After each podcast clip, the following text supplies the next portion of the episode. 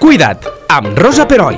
Un espai on millorar el teu benestar i on conèixer les últimes tendències en salut, estètica, activitat física i hàbits saludables.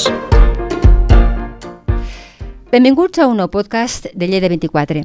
Avui parlarem d'una malaltia que darrerament ocupa portades als mitjans de comunicació. Parlarem de la ELA, és l'acrònim d'esclerosi lateral amiotròfica. I diem que és d'actualitat perquè està paralitzada una llei que havia de facilitar i millorar la qualitat de vida dels malalts que la pateixen. Aquesta llei està, com diem, parada i per motius tristament polítics. Si aneu seguint l'actualitat, una de les veus que, a més, es fan sentir, una de les veus que més es fan sentir, volem dir, és la de l'exfutbolista Juan Carlos Unzué, que és malalt d'ELA i que s'ha erigit com a portaveu dels afectats i de les seves famílies. I és que l'ELA és una malaltia dura, una malaltia incapacitant.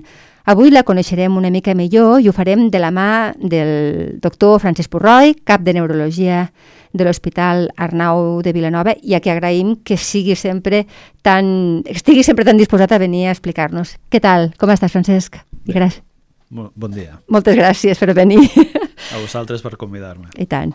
Um, per començar aquesta entrevista, a veure, es coneixen les causes de l'esclerosi lateral amiotròfica? Eh, o sentir almenys alguna hipòtesi? Mira, l'esclerosi lateral amiotròfica eh, va ser descrita al segle XIX per Charcot, que és una Bé. mica el, el pare de la neurologia i és... Charcot? Una de les persones que va descriure la majoria de malalties que, que ara coneixem, eh? Uh -huh. com podria ser doncs, també l'esclerosi múltiple. Sí. I el que va descriure principalment eren persones que de forma ràpidament progressiva eh, tenien una alteració motora, que s'anava extenent al llarg de tota la musculatura de, del cos. I la, els símptomes típics doncs era aquella persona que de forma més o menys progressiva començava a tenir dificultat per la mobilitat d'una mà sí. i aquesta dificultat en la mobilitat doncs anava progressant a la resta del braç, a l'altra la, banda i també s'anava associant amb, amb problemes per poder poder engullir, que és la disfàgia, mm -hmm. i també per problemes respiratoris. I en aquell moment, al segle XIX, evidentment no hi havia ressonància, no hi havia les, les tècniques que, que tenim hores d'ara, i el que feien era estudiar molt bé les persones que tenien diferents tipus de malalties, i després el que feien eren estudis d'anatomia patològica, no? Quan es morien es feien necròpsies, sí. i el que van observar, i per això es rep aquest nom, és que hi havia com una fibrosis a la banda lateral de la mèdula, que és per on passa doncs, la, la via motora. Eh? I va mm. descriure molt bé que hi havia aquesta fibrosis. Fi fibrosi, què vol, vol dir? dir? Fibrosis vol dir doncs, que hi ha una sèrie de, de neurones o parts de les neurones que s'han degenerat Val. i quan es degenera, quan no, desapareix una, unes neurones en aquest cas, això se substitueix per fibres, que seria la fibrosis. Ah, D'acord. Hores ara, d'ara, doncs, bueno, han passat més de dos segles, sí, no? Sí, sí, no? I sí que és veritat que va haver-hi, sobretot més o menys a la dècada passada, un gran avenç en entendre una mica per què una persona podia patir una esclerosi lateral amiotròfica. I eh, com altres malalties neuro neurodegeneratives, mm. sabem que això es produeix per un dipòsit de, principalment d'una proteïna, és a dir, no? que les neurones de cop no són capaces d'eliminar una proteïna, aquesta proteïna s'acumula i una mica com passen les deixaderies, no? Quan, quan hi ha Clar, massa, pues, sí. al final la, la neurona doncs, deixa, de funcionar. De, deixa de funcionar i es, i es destrueix. Llavors comencen els problemes de motors Llavors, perquè la neurona... Això, això explicaria doncs, que és una malaltia peculiar perquè principalment afecta només la via motora. Eh? I, I és això el que explicaria doncs, que bueno, aquesta, moltes d'aquestes persones doncs, de seguida necessiten una, una cadira de rodes, sí. però a nivell cognitiu, a nivell de, de poder mantenir les seves voluntats, doncs són, són persones que són autònomes, no? Hi ha una total, dissociació, sí, no? és que és la lucidesa, no?, que exacte, sempre hi és. Sí. la seva capacitat per prendre decisions i la seva discapacitat motora. Que la fa especialment cruel, perquè, que bueno, tu ets conscient. Que la fa especialment cruel Sí que és veritat, eh, que ara puc dir, mira, és una malaltia que és neurodegenerativa, és per dipòsit principalment d'una sèrie de substàncies que s'han descrit bé, però sí que és veritat que a hores d'ara no, no hi ha un tractament efectiu. És el que t'anava a preguntar. i mm. es comporta realment com, bueno, com si fos un pacient neoplàsic, en el sentit que l'esperança de vida és molt curta. Eh? Què diuen? Habitualment, de, de Sí. mitja, des de l'inici del, de, dels símptomes fins a la mort, que principalment està associat a problemes respiratoris per la debilitat muscular. Sí, o sigui, t'ofegues. solen ser, sí, solen ser uns 3 anys. D'acord? Llavors, eh, sí que aquests avenços, la, la majoria de pacients que tenen una, una esclerosi lateral amiotròfica és perquè aquella malaltia ha aparegut de forma espontània. Els factors que s'associen a, a poder desenvolupar la malaltia no, no queden massa clar. Eh? Sí que, bueno, de tant en tant, doncs ja surten notícies, no?, que sembla que ja sigui més freqüent a aquelles persones que són molt actives a nivell d'esport, no? Ah, mira, I, i va com haver, el... va, va haver un moment, no?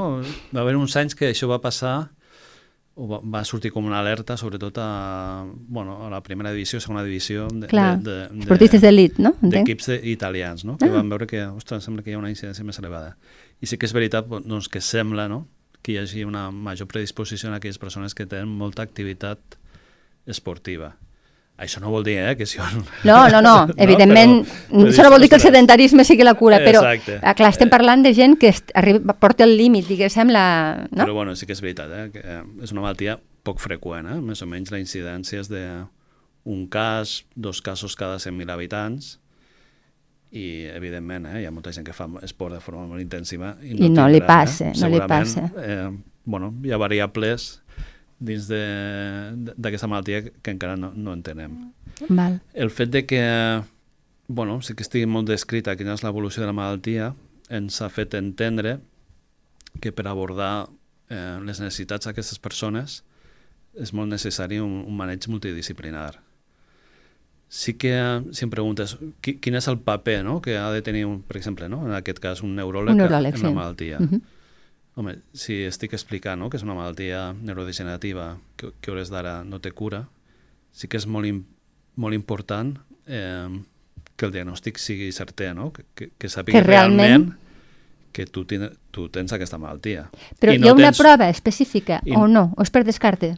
Eh, una mica el, el que, en línia el que estic explicant Sí. és, és que és molt important tenir un, un, un diagnòstic fiable que et digui que bueno, realment estàs amb una malaltia incurable i que això et permeti prendre decisions Clar. que cadascú pues, Sí, escull sí, sí. Eh, a, a nivell vital.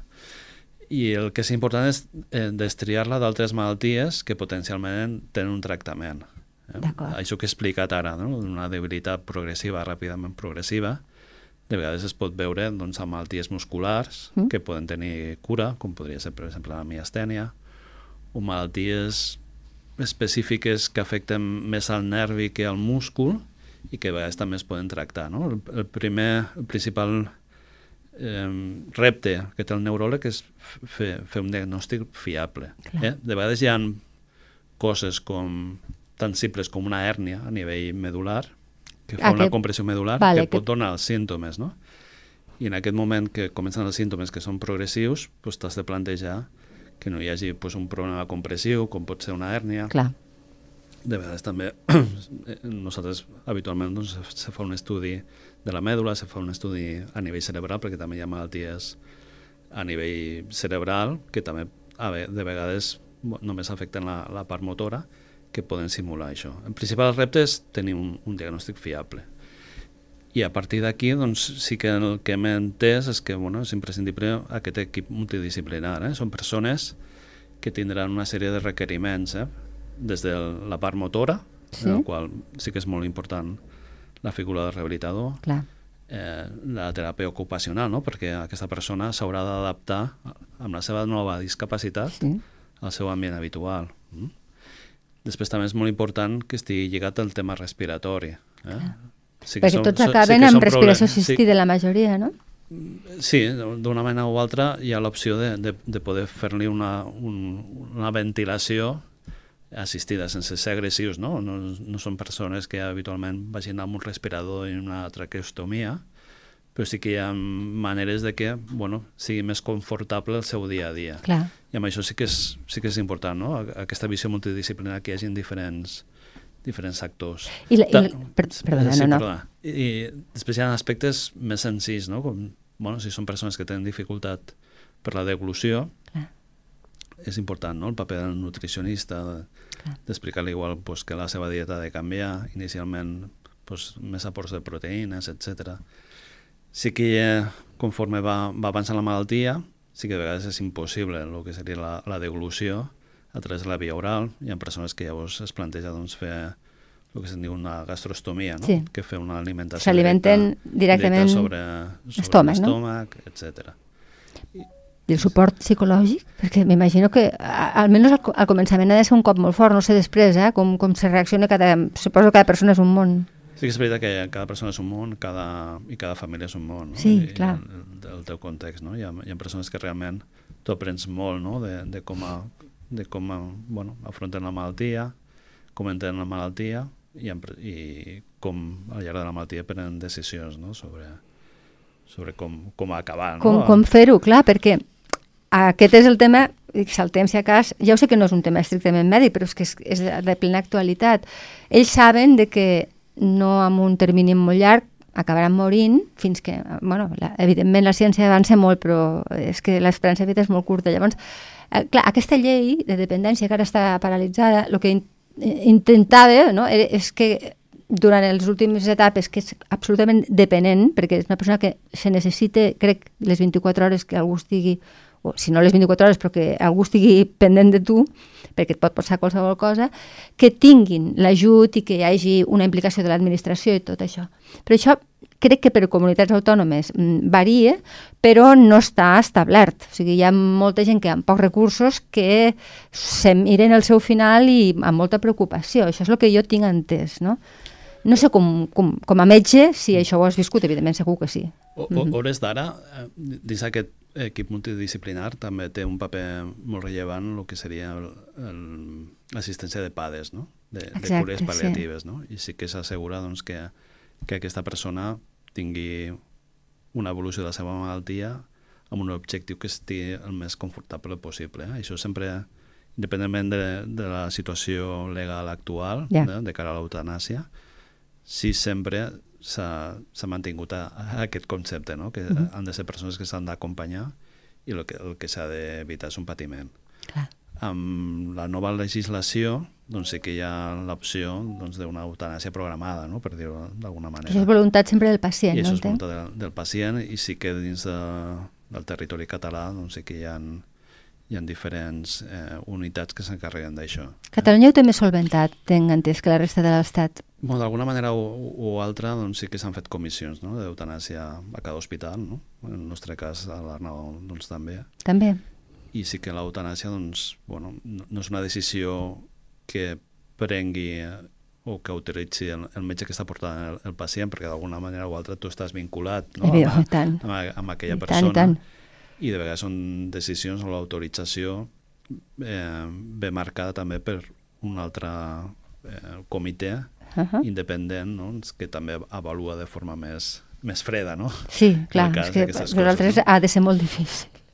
Jo, jo, jo crec que di- dins, dins la trajectòria de la malaltia sí que, sí que és, jo crec que es conserva no? aquest, aquest concepte que són persones que s'han d'acompanyar tant des del començament del diagnòstic com a la part final de la malaltia. No? Clar, el que no m'ha quedat clar és, sé que és eh, el, el servei PADES, evidentment, el conec molt, però eh, no és un servei de 24 hores. I aquesta gent, pot haver gent que estigui visquent sola o que tingui un entorn no molt fort, doncs com s'ho fan? El que passa que sí, sí que al fi al cap, dins, dins de la, trajectòria, de la trajectòria de malaltia, Sí. sí que està lligat, eh, el que és l'assistència de- Ah, d'aquest tipus de persones. augmenta a fun- en funció a nivell, de- A nivell de, de domicili, eh? Val. En les últimes etapes de, de la malaltia, els últims dies, sí que estan acompanyats en aquest sentit. Evidentment que pot ser que hi hagi persones que hagin tingut bones o males experiències. No, no, eh? t'entenc, sí, sí, tot, eh? és que és una Però sí que és, situació. sí que és quelcom que és, és molt sensible, no? I Tant. per això és molt important, no?, el fet de que existeixin unitats, eh? En el nostre cas, la unitat de, de l'Arnau de Vilanova doncs, està una mica guiada no? per la doctora Cristina González Mm? I dins d'aquesta unitat és el que he comentat, eh? I formem part nutricionistes, eh, Vale, un equip multidisciplinar... i sí, també sí, està sí. PADES per identificar i treball social per identificar les necessitats d'aquella persona en el final de la seva malaltia. Clar, a, Perquè a no hi últims persones que moments. d'alguna manera o altra eh, es quedin com penjades, no? Sí que és veritat que de vegades bueno, la vida real supera el que un, un pensa, no? I, Clar. i sí que és una malaltia que de vegades eh, bueno, hi, hi, hi ha persones que la malaltia doncs, passarà aquests 3 anys i fins i tot eh, posterior als 3 anys poden sobreviure, Sí. no? Ha- bueno, hi ha- hi ha- me sembla que casos- l'Ulsue va, va pel cinquè any. I... Per això, no? Hi ha casos que, bueno, això que he dit 3 anys és, és una mitja? Ja, ja t'entenc, sí, sí. I en canvi hi ha, hi ha persones, he, he tingut experiències de, ostres, un curs Rapidíssim. molt ràpid, molt rapidíssim i de vegades aquesta estratègia de voler tenir les coses ben programades i ben resoltes, No la, tenen mala- temps. la malaltia va per, per davant, i això és veritat, eh, honestament. déu nhi Perquè no hi ha cura, és evident, però sí que hi ha tractament. El tractament què fa? Retardar o, o, o, o simplement donar una millora amb, la, al benestar i el dia a dia? No ho sé. Bueno, sent honestos, sí, els tractaments no milloren massa l'esperança de vida. Si fem el símil de- d'una malaltia oncològica, no? A la malaltia Sí. oncològica tenim quimioteràpia i en funció de, de l'estadiatge d'aquella malaltia neoplàsica, doncs l'esperança de vida amb els tractaments pot millorar poc, no? Realment. Ja. I sí que hi ha tractaments que si un ho mira, no? Els estudis, doncs, bueno, poden millorar la supervivència en 3 a 6 mesos. Però realment no hi ha un tractament efectiu. El que sí que sem, està clar que va millor per lo que seria el confort de, de la persona i, i una millor experiència de la malaltia, dins que és, és una malaltia, bueno, evidentment, no, amb una evolució molt dolenta, Molt dolenta, sí. eh, és aquest treball multidisciplinar, perquè quan apareguin realment els problemes que preocupen, no? com bueno, que m'estic ennuegant quan estic Clar, menjant, és que és... hi hagi pues, el professional de, de referència que pugui solucionar aquest problema el més aviat possible. I també quan apareixen els problemes respiratoris, evidentment arribarà un moment que seran uns problemes respiratoris irreversibles, eh? però hi ha un període de la malaltia que, bueno, si, eh, si hi ha un assessorament, es viu millor aquell, aquell, aquelles primeres Clar. fases de la malaltia, això és, que és el que es busca, important. eh? m'imagino, sí, sí, està clar. Entenc que la investigació en aquesta malaltia és fonamental. Eh, per la teva experiència, s'investiga prou o s'hauria encara de re tindre més recursos i com, com, com està la situació? Jo, jo crec que dins de les malalties neurològiques sí que aquest rerefons de que moltes vegades doncs, s'han afectat persones amb certa rellevància social, Sí, persones també relativament joves, ha fet que d'una manera o altra eh, surtin, sí. surt, surtin convocatòries de recerca específiques per a aquesta malaltia. val. I això és el millor que li pot passar a una... Bueno, per, per l'estudi de la malaltia. Sí, sí, t'entenc, t'entenc perfectament, sí. sí que és veritat que bueno, el fet de que coneguem que és una malaltia de dipòsit, coneguem principalment quines, quines proteïnes s'estan dipositant aqu- en aquests pacients, obre la porta que en algun moment es pugui trobar la clau no? per, per evitar que aquesta malaltia sigui tan agressiva.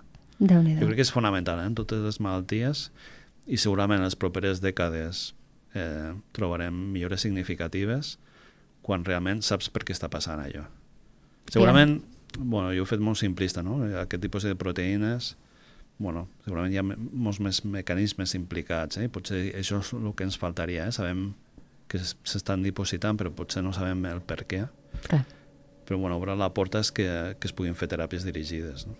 Clar, eh, jo he llegit, quan eh, preparava aquesta entrevista, que s'estan fent investigacions amb cèl·lules mare. És possible?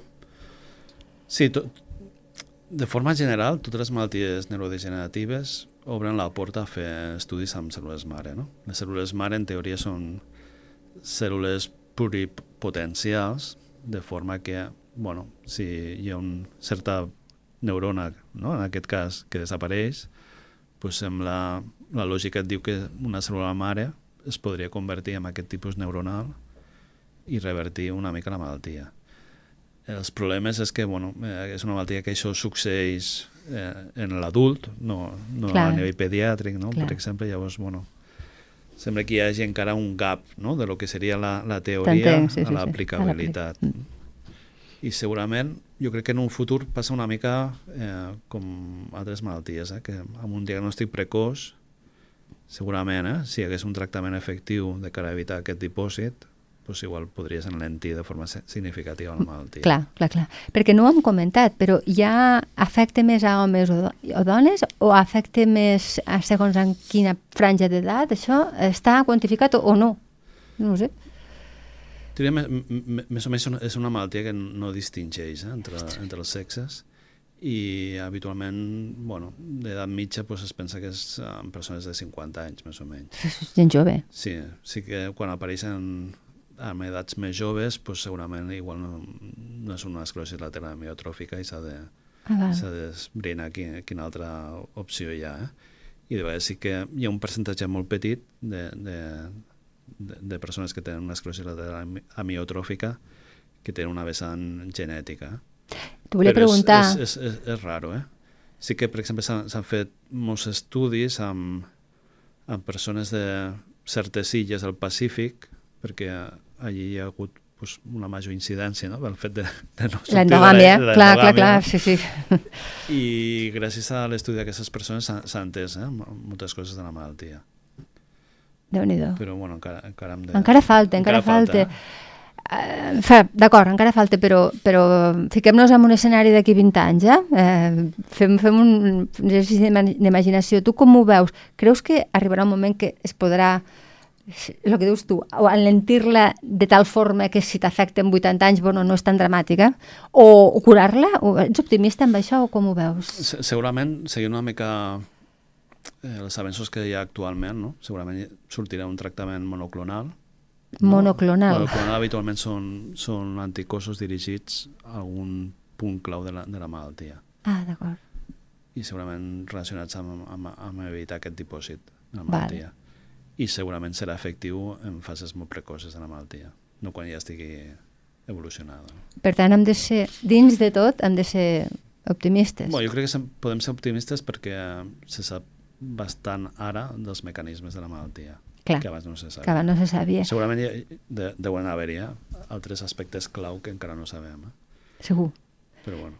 apel·lant ja una mica a la teva experiència personal, perquè és que eh, deu haver, com dius, com hem parlat abans, a casos de tot, però amb la gent que t'has trobat, que entenc que no deu ser molta perquè la incidència és baixa, no?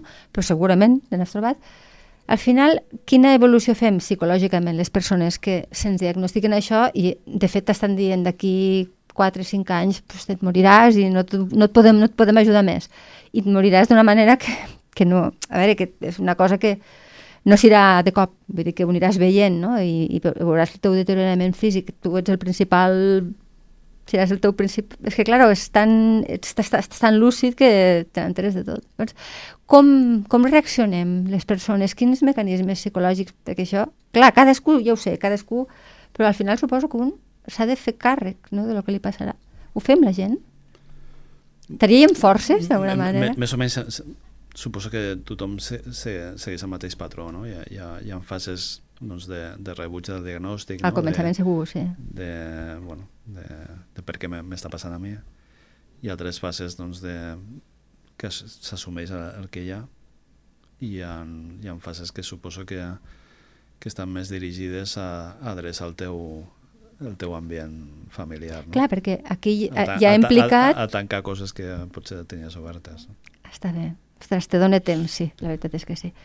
Um, com sempre, claredat i, i professionalitat. És que no, no, no podem demanar-te res més, Francesc. Moltíssimes gràcies, de veritat, i, i fins aviat. Fins una altra. Gràcies. Cuida't, amb Rosa Peroi, cada dos dimarts a lleida24.cat.